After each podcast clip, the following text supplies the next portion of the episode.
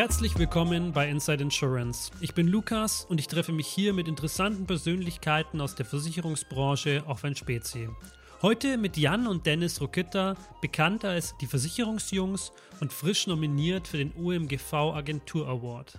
Wir sprechen darüber, wie es ist, auf eine gemeinsame Vermittlernummer einzureichen, wieso die Versicherungsbranche inzwischen ihr Traumjob ist, wie man sich als Social Media Marke etabliert und was man dafür braucht und wen man dafür braucht. Und wir fragen uns zuletzt, wie heißt eigentlich Marcel?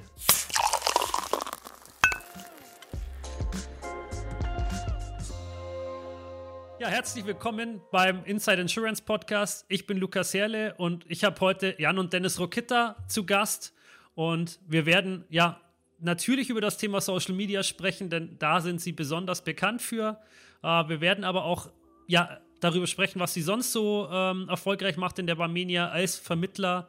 Und normalerweise starte ich immer mit, mit einer Frage und die heißt, wie bist du denn in der Branche gelandet?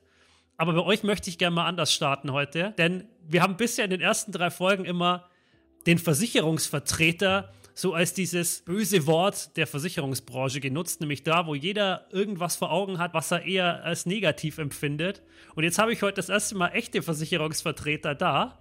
Und ähm, wie konnte es denn so weit kommen, dass ihr Versicherungsvertreter wurdet? Also das Feindbild des Deutschen quasi. Das ist tatsächlich eine ganz interessante Geschichte. Und zwar hatte ich damals ein Realschulpraktikum bei der Volksfürsorge. Unsere Eltern hatten schon vorher eine Versicherungsagentur. Unsere Mom hat damit angefangen als Nebenberuflerin ursprünglich, hat unseren Vater dann irgendwann dazugeholt und dann hatten die eine Agentur bei der Volksfürsorge. Und ich sollte ein Praktikum machen während der Realschulzeit und habe das dann bei der Volksfürsorge hier in Buchholz bei uns vor Ort gemacht. Und damals habe ich dann gesehen, was die Azubis im Versicherungsbereich äh, für Gehälter kriegen. Und das war somit das Höchste, was es gab an den Ausbildungsberufen. Und da stand dann die Entscheidung schon ziemlich schnell fest, dass es in die, in die Versicherungsbranche geht. so schnell geht es dann. Aber war das denn bei euch dann auch die, sag ich mal, ja blöd gesagt, Liebe auf den ersten Blick? Oder sagte er, ah, ihr musstet euch mit der Versicherungsbranche, ja, finanzieller Aspekt das eine, aber trotzdem erstmal zurechtfinden. Die Branche wurde uns ja so ein bisschen in die Wiege gelegt durch unsere Eltern und ich glaube, bis ein Jahr vor meiner Ausbildung habe ich beim Abendessen gesagt, ich möchte hier kein Wort über Versicherung hören, das ist ja so dröge, äh, das interessiert keinen Menschen und äh, ja, bis kurz vor der Ausbildung ähm, ja, dann der Blick doch mal ein anderer war und man doch mal mitgekriegt hat, wie so die Arbeitsweise ist und wie auch natürlich auch Einkommensmöglichkeiten sind und ähm, ja, wie frei auch so ein Tag gestaltet werden kann. Und dann war es doch ganz interessant. Und dann hatte ich für mich gesagt, okay, ich möchte dann wirklich den Beruf von der Pike auflernen, im Innendienst, Versicherungskaufmann. Und während der Ausbildung war dann aber auch klar, dass es nach der Ausbildung auf jeden Fall in den Außendienst geht. Weil auch während der Ausbildung die zwei Wochen im Außendienst äh, mit die schönste Phase waren. So ging es auch im Außendienst los, dass ich die Kunden dann immer eher ausgebildet habe, als dass ich irgendwie andere Ziele verfolgt habe. Es war dann immer sehr theoretisch, das musste ich mir dann äh, noch abgewöhnen, dann nicht jedes Mal eine Schulung zu geben, wie ich es aus der Ausbildung selber gekannt habe. Aber dann im Innendienst quasi die wichtigen Themen erstmal gelernt, was passiert vom Antrag bis zur Polisierung, wie funktioniert Risikoprüfung, das war dann alles letzten Endes mit Ausbildungsbestandteil. Genau, und vor allem auch wirklich Bedingungen studieren. Wir haben in der Hauptverwaltung damals der Volksversorge-Ausbildung gemacht mit 30 Azubis pro Lehrjahr.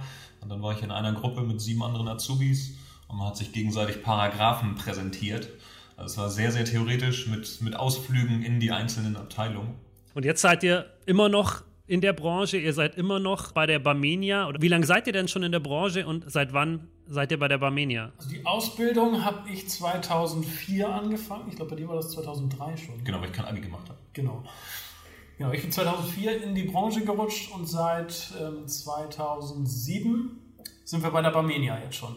Ja, sehr kurz nach der Ausbildung ging sofort der Weg zur Barmenia. Ich war noch ja. neun Monate bei der Generali im Außendienst vorher. Ja und dann auch direkt zusammen. Wir haben noch bei unseren Eltern gewohnt und zum 1.7.2007 sind wir bei unseren Eltern ausgezogen, zusammen in eine Dreizimmerwohnung. Das Wohnzimmer war das Büro Und äh, ja, seitdem bei der Barmenia. Ihr sitzt jetzt zu zweit vor mir. Die Leute sehen euch ja nicht, aber ihr sitzt zu zweit vor einem Mikro in einem Raum. Jetzt habe ich schon in meinem Freundeskreis einige, also ich, meine Brüder sind deutlich älter als ich, aber ich habe im Freundeskreis doch einige Jungs, die eben Brüder haben, die so ein, zwei Jahre Unterschied haben. Und das war nicht immer nur Liebe. Ich weiß nicht, ob ich mir da bei jedem hätte vorstellen können, dass der mit seinem Bruder mal ein Versicherungsbüro aufmacht. Wie ist das denn bei euch äh, entstanden, dass ihr euch entschieden habt, gemeinsam ein Versicherungsbüro zu machen? Das, also ich erinnere mich noch ganz genau, als wir bei uns, unseren Eltern, also damals haben wir bei unseren Eltern gewohnt und da auf der Terrasse saßen und dann die Idee kam. Und wir haben uns immer schon super gut verstanden. Wir hatten, okay, ganz früher waren anderthalb Jahre Altersunterschied, war ein Unterschied, als wir Kinder waren, aber irgendwann dann mit 18, 19, 20 sind anderthalb Jahre auch kein Unterschied mehr.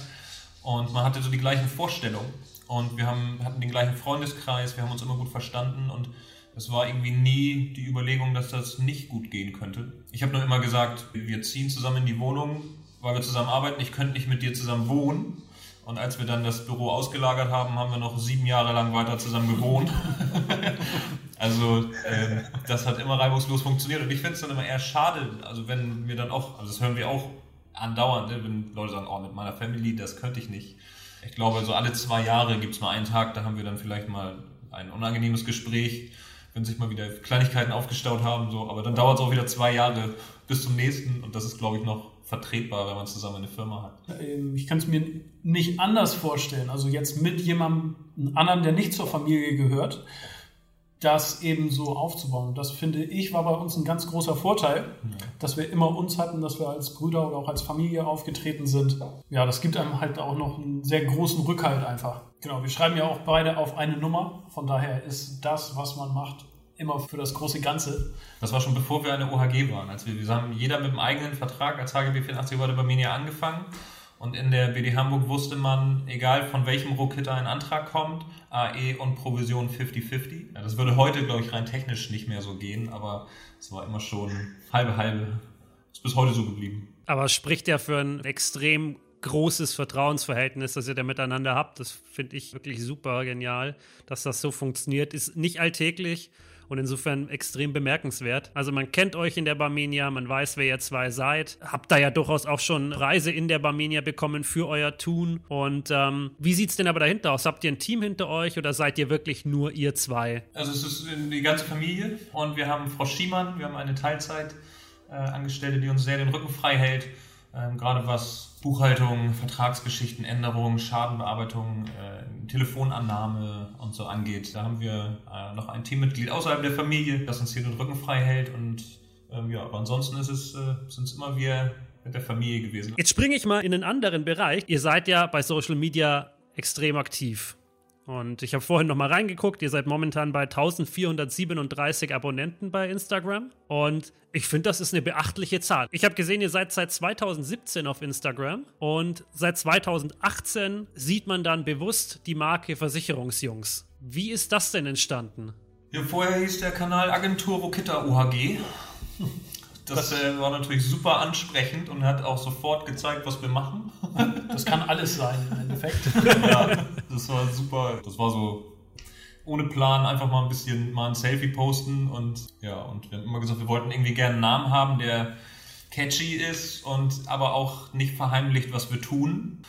Und dann haben wir irgendwann gesagt, wir wollen uns so eine kleine Social Media Marke aufbauen und da kamen dann am Ende die Versicherungsjungs raus. Ja gefühlt ist das auch immer so ein kleiner Bildungsauftrag, den wir haben, weil also wir erzählen immer nur, wir erklären das System private Krankenversicherung. Wann ist das das richtige System für dich? Man findet keinen Post und kein Video, bei dem wir sagen, du solltest auf jeden Fall den Expert Plus von der Barmenia nehmen. Das ist der beste Tarif im Marktvergleich und blablabla.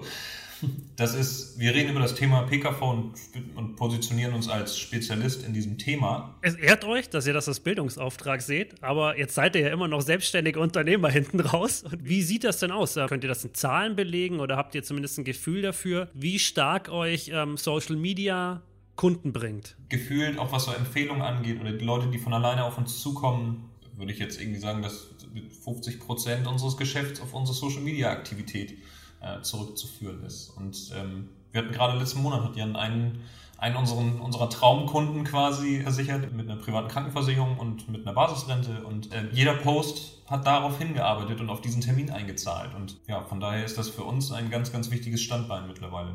Das kann man sehen, je aktiver wir bei, ich sag mal, Instagram oder früher auch YouTube waren.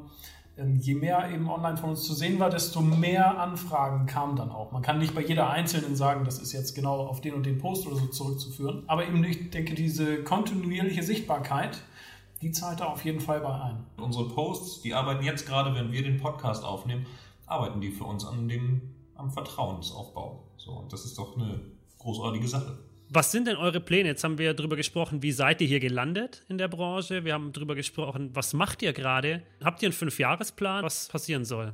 Wir haben schon so eine gewisse Vorstellung, mit einem kleinen Vertriebsteam hier auch mal irgendwann am Start zu sein und ähm, dass wir vermehrt uns tatsächlich auch wirklich auf Social Media und den Auftritt konzentrieren können und nachher die Beratung vielleicht durch das Team läuft und äh, dass wir unsere Methode und ein System haben quasi, was äh, jemand anders dann umsetzen kann und wir die Zeit haben, eben ja, unser Wissen nach außen zu tragen und noch ortsunabhängiger zu sein. Ist recht lange her, dass wir überlegt haben, ob wir das Büro hier zwingend brauchen, äh, weil man tatsächlich mittlerweile ja einfach alles von überall machen kann und äh, das auf Social Media dann auch das ja noch interessanter vielleicht macht, wenn man nicht nur in seinem Büro sitzt, sondern da hake ich jetzt nochmal ganz kurz ein. Ähm, kein Büro, digitale Beratung ist ja ein Thema. Beratet ihr viel digital? Beratet ihr viel analog? Wie sieht das bei euch aus? Es ist sehr viel digital. Also gerade jetzt seit März haben wir dann doch nochmal entschieden, auch die Leute, die noch ins Büro äh, gekommen sind, doch auch noch auf Online-Beratung ähm, ja, umzuswitchen. Das spart jedem Zeit, schon die Umwelt und ja. also wir gehen da wirklich voll ins digitale, in digitale Beratung.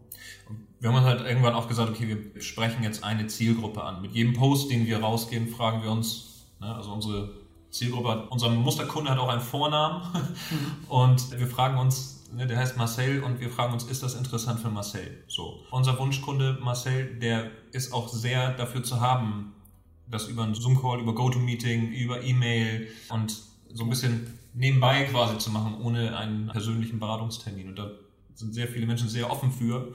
Und ja, man darf sich auch als Versicherungsagentur ein bisschen aussuchen, wie man arbeiten möchte. Und das haben wir dann gerade jetzt durch Corona auch mal genutzt, das umzusetzen und werden das auch noch weiter tun in der Zukunft. Ja, Marc Ustad hat das in der letzten Folge auch beschrieben. Wenn ihr jetzt eine Sache in der Versicherungsbranche ändern dürftet. Ja, frei von oben weg, ihr seid jetzt die Götter der Versicherungsbranche und ihr dürft eine Sache ändern.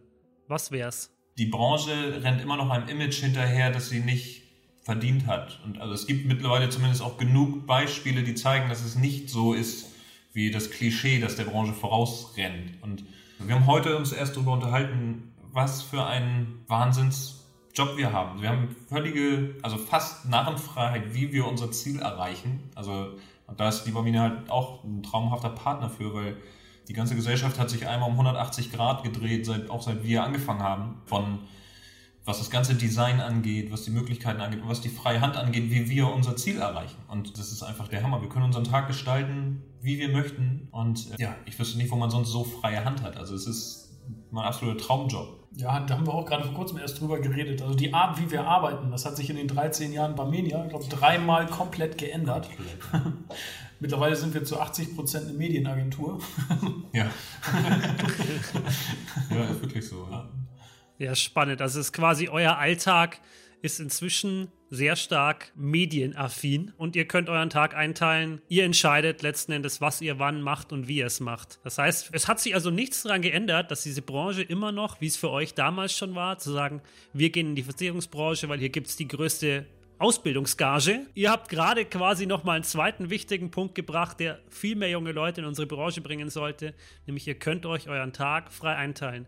Ihr müsst Bock haben und ihr müsst auf jeden Fall langen Atem beweisen, ja, wenn ihr Bock habt auf diese Branche. Aber ihr könnt dann, wie ihr beide eben, erfolgreich sein und euch euren Tag einteilen, wie ihr es gerne möchtet. Jungs, das war ein super Talk und ich stelle euch jetzt tatsächlich schon meine letzte Frage.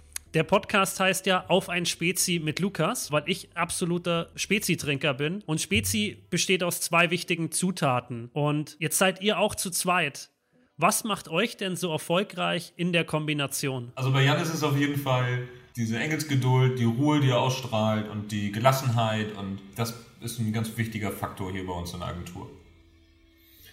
Und bei Dennis ist das auf jeden Fall die Motivation, die geht teilweise wirklich durch die Decke. Äh, Ideen für Posts in verschiedenen Kategorien. Also äh, gerade was Social Media angeht, da geht ganz, ganz viel auch auf seine Kappe. Ja, also ich denke, wir ergänzen uns da einfach echt gut. Also, ja, 100 Pro.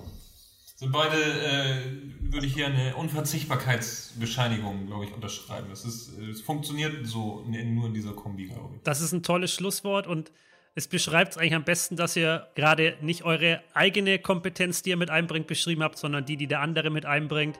Und das macht es so toll. In diesem Sinne vielen, vielen Dank, dass ihr da wart und dass ihr ja mitgemacht habt bei unserem Podcast. Und ich wünsche euch weiterhin alles, alles Gute und sag Tschüss, bis zum nächsten Mal. Bis zum nächsten Mal. Vielen Dank, dass wir dabei sein durften. Bis zum nächsten Mal. Ciao, ciao.